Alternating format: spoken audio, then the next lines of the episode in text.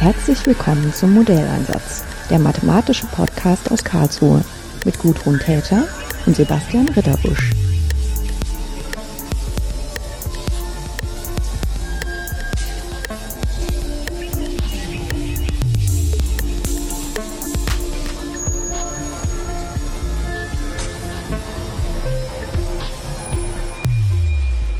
Schönen guten Tag, Johanna Mödel. Hallo. Wir sitzen hier zusammen, weil Sie eine sehr, sehr schöne Bachelorarbeit geschrieben haben. Ich darf das sagen, ich habe sie mit 1.0 bewertet, mit dem eindrucksvollen Titel Analytische und numerische Untersuchungen zum mikrowelleninduzierten Temperaturanstieg von zylindrischen Probekörpern aus Beton. Sehr, klingt sehr wissenschaftlich, klingt sehr angewandt, aber worum ging es denn darin? Also die ursprüngliche Idee war, wir wollten aus Zylindern wurden, aus Beton wurden Zylinder herausgeschnitten und die hat man dann mit einer Mikrowellenkanone beschossen in Versuchen und wollte eben herausfinden, wie sich die Temperatur im Zylinder verändert. Und da wurden Versuche gemacht und um das zu vergleichen mit einer Theorie sollte eben dazu dann eine numerische Simulation geschrieben werden, um Werte vergleichen zu können und nicht ganz so viele Versuche machen zu müssen. Mhm. Wäre vielleicht mal ganz interessant, an welchem Institut sowas gemacht wird hier am Ähm, KIT. das wird am KIT für, es ist Institut für Baustofftechnologie gemacht, die sowas untersuchen und daran forschen. Jetzt ist ja ein bisschen die Frage, was, ähm, also jeder benutzt eine Mikrowelle zu Hause, also irgendwie so eine vage Vorstellung, wie das funktioniert, hat man vielleicht. Aber wenn Sie jetzt sagen Mikrowellenkanone, was wirken denn da für Energien auf den Betonkörper, dass da irgendwas passieren kann? Oh, ich glaube, das war eine Leistung von 10 Kilowatt Mikrowellenkanone, also ziemlich viel. Hm. Und das ist auch so, dass in den Versuchen es wirklich passiert ist, dass vom Beton Stücke abgeplatzt sind, weil die Energie so hoch war, Hm. dass man einen zu starken Unterschied zwischen Temperatur in der Mitte und Temperatur außen hatte, dass solche starken Kräfte entstanden sind, die den Beton auseinandergerissen haben. Hm. Ja, klingt wirklich sehr eindrucksvoll. Ich meine, dass, dass man die ähm, Mikrowelle dazu einsetzt, um Sachen zu erwärmen, äh, ist ja irgendwie so das, was man so üblicherweise zu Hause tut.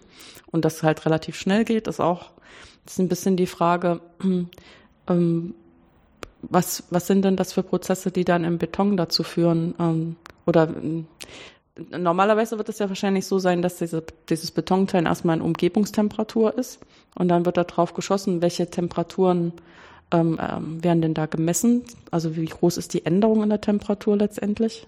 Also ich habe in meinen Versuchen einen trockenen Beton untersucht. Das heißt, der wurde wirklich bei 0% Luftfeuchtigkeit getrocknet. Und da war es dann so, dass man so eine Temperatur eigentlich in den Versuchen von ungefähr 100 Grad, 120 Grad gemessen hat. Das sind dann Celsius. Ja, genau, Mhm. Grad Celsius. Und in, wenn der Beton feuchter ist, dann hat man gemerkt, also wenn er bei mehr Luftfeuchtigkeit gelagert wurde, dann sind sogar noch weitaus höhere Temperaturen möglich gewesen. Hm. Ja, was damit zusammenhängt, was man ja auch selber weiß, dass das irgendwie auf diese Flüssigkeit in dem Objekt vor allen Dingen übertragen wird. Ähm, Gibt es denn da, ich meine, einerseits will man natürlich einfach wissen, wie unterschiedliche Materialien in Extremsituationen vielleicht reagieren, aber gibt es denn auch Anwendungen, wo man das sinnvoll nutzen kann?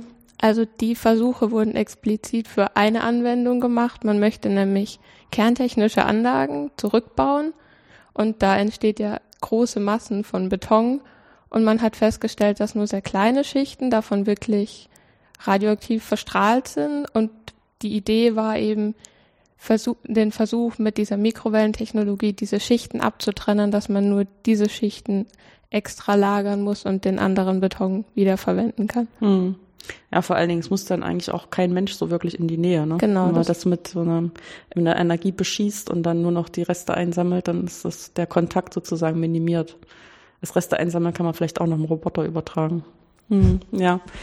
Ähm, wie war denn die Situation? Also klar, die Aufgabenstellung war, wir haben ähm, Experimente und wir werden auch weiterhin noch Experimente machen und würden das gerne unterstützen durch Computersimulationen, ähm, die geeicht werden an den äh, Ergebnissen der Experimenten und die uns dann auch abnehmen, bestimmte Experimente ausführen zu müssen, weil wir dann experimentell mithilfe des Programms am Computer Sachen äh, versuchen können. Wie war denn die Situation? Ähm, gab es schon irgendwas, was die als Computersimulation äh, nehmen konnten? Und wenn ja, wie sah das aus? Also es gab bereits eine Masterarbeit von einem Bauingenieur, der das in, in COMSOL mit finiten Elementen simuliert hat. Jedoch war dann nicht klar genau, was für Daten reingesteckt wurden und welches Modell da dem Ganzen zugrunde liegt so dass mhm. es für mich relativ schwer war, darauf aufzubauen und ich dann eigentlich nochmal von vorne mir Gedanken gemacht habe, wie können wir das simulieren, was für Modelle liegen da zugrunde. Mhm. Das hatte wahrscheinlich den Grund, dass ähm, er irgendwelche Routinen kommen soll, einfach aufgerufen hatte, genau. die seiner Meinung nach sinnvoll waren.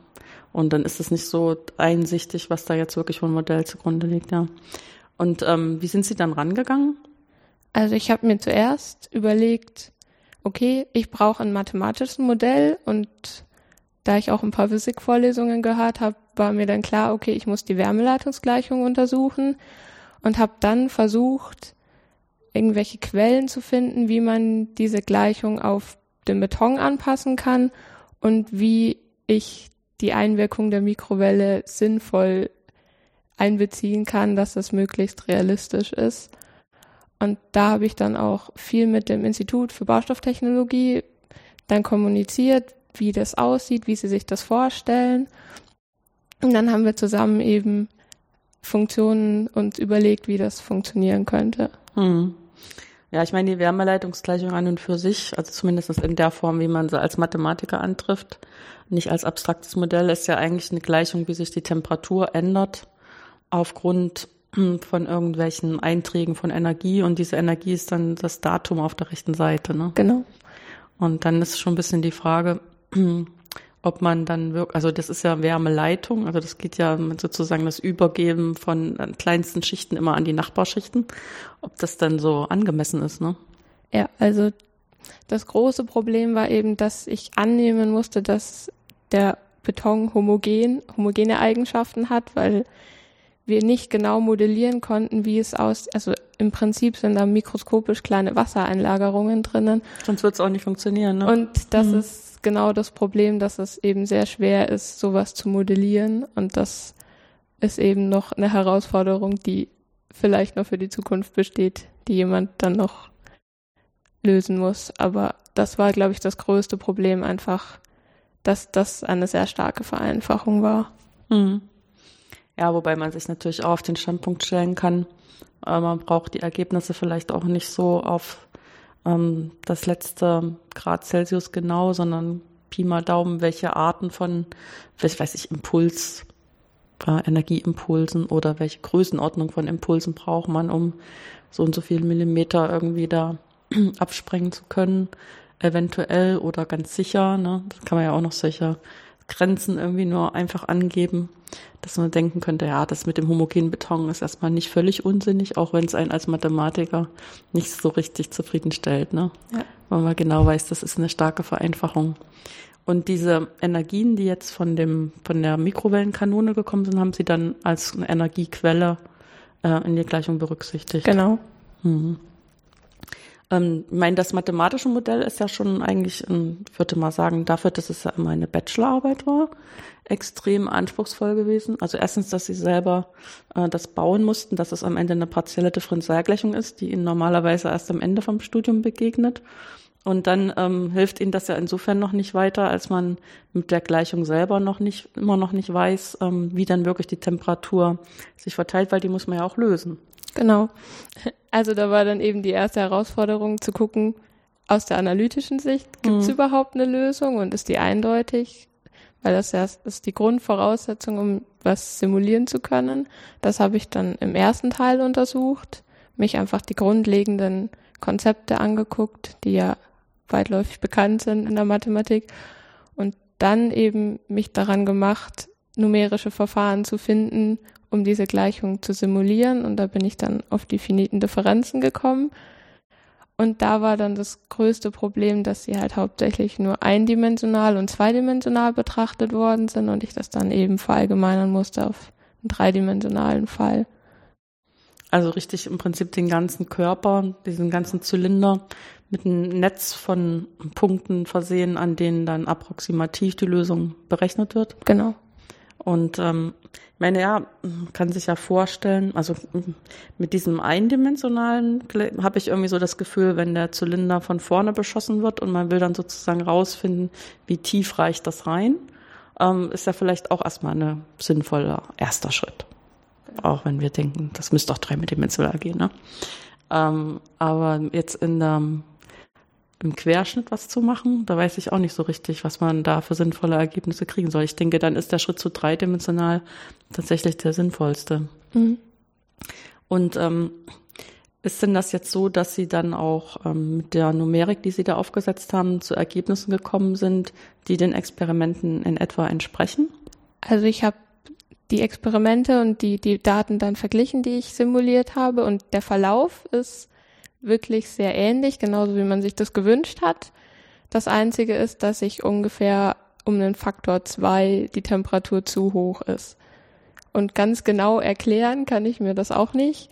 Das Einzige, was wirklich auffällig war, war die Wahl der Randdaten, die ich getroffen habe. Ich habe Dirichlet-Randbedingungen gewählt. Das heißt, ich habe den Zylinder auf der, also am Rand auf einer konstanten Temperatur von 20 Grad gehalten und das Problem war, dass in den Versuchen der Zylinder beschossen, also von vorne beschossen wurde. Das heißt, der Zylinderdeckel war der Punkt, der sich am stärksten eigentlich erwärmt hat.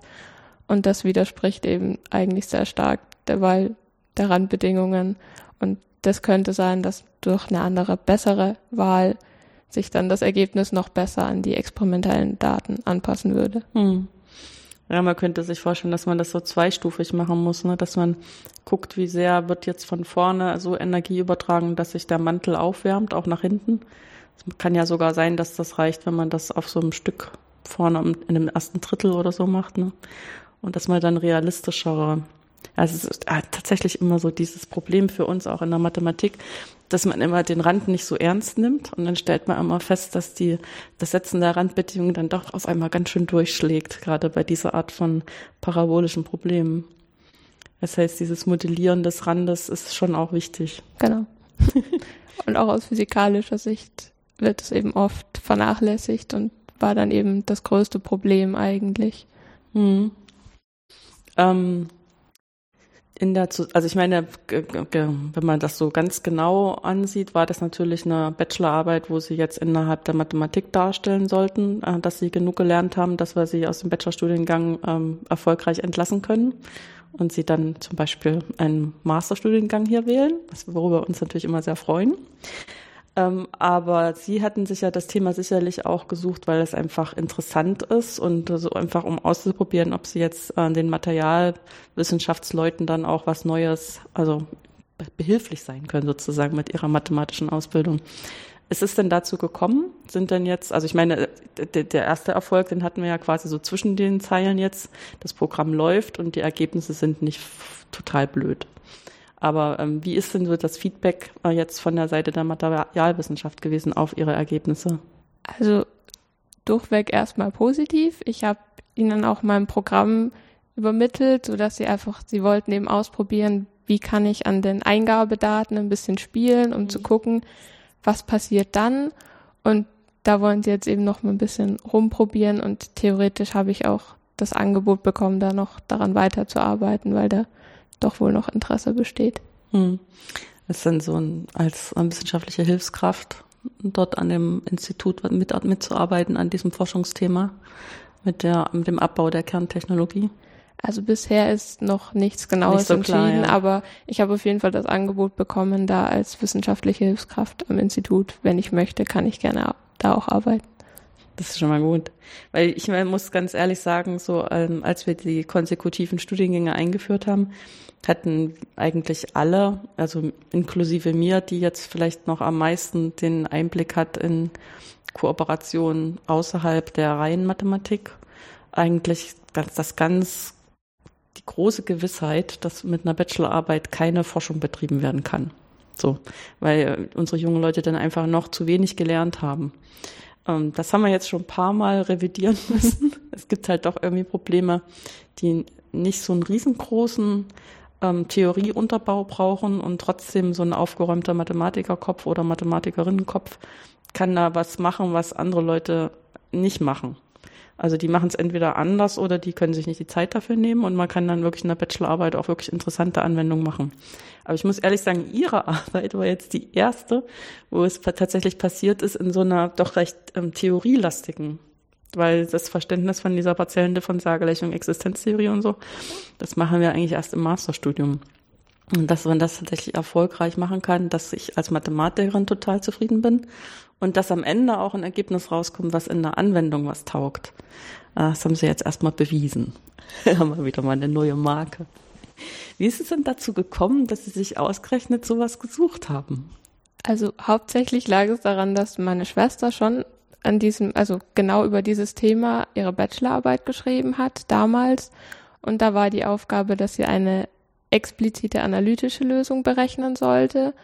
Und dann hat sie mich gefragt, du studierst doch Mathe, kannst du mir mal helfen? Was studiert Ihre Schwester? Bauingenieurwesen. Bauingenieurwesen. Ah, da ist das irgendwie naheliegender, ja. Und dann hat sie mich eben, hat sie mich eben angesprochen, wir haben uns das zusammen angeguckt und ich fand das damals schon spannend. Da war ich aber halt im zweiten Semester und konnte noch nicht so viel helfen. Und dann habe ich mir überlegt, als ich dann soweit war, Bachelorarbeit zu schreiben, haben wir eben ihren Betreuer nochmal zusammen angesprochen, ob er denn immer noch mathematische Unterstützung brauchen könnte. Und er hat dann gleich Ja gesagt und sich gefreut. Und dann konnte ich doch noch weiter an dem spannenden Thema arbeiten. Hm. Ähm, wie ist es dazu gekommen, dass Sie sich entschieden haben, Mathematik zu studieren? Eigentlich kam das in der Schule, dass wir mussten auch eine wissenschaftliche Arbeit, also so eine Anfang einer wissenschaftlichen Arbeit schreiben. Das habe ich in Mathematik gemacht. Und da ging es drum, bei mir, ich wollte einen Skisprung simulieren, weil ich ein großer Fan von Skispringen bin. Und da war dann eben am Ende, war sogar ein Ergebnis da, aber ich war überhaupt nicht zufrieden. Also es war gar nicht das, was ich mir vorgestellt habe. Und dann dachte ich, ich möchte das gern besser machen, ich möchte lernen, wie das geht. Und ich würde gern nach dem Studium eben in verschiedenen naturwissenschaftlichen Bereichen oder grundsätzlich eben in der Forschung dadurch helfen, durch das mathematische Verständnis vielleicht Sachen zu simulieren und das für andere Leute anschaulicher zu machen. Hm.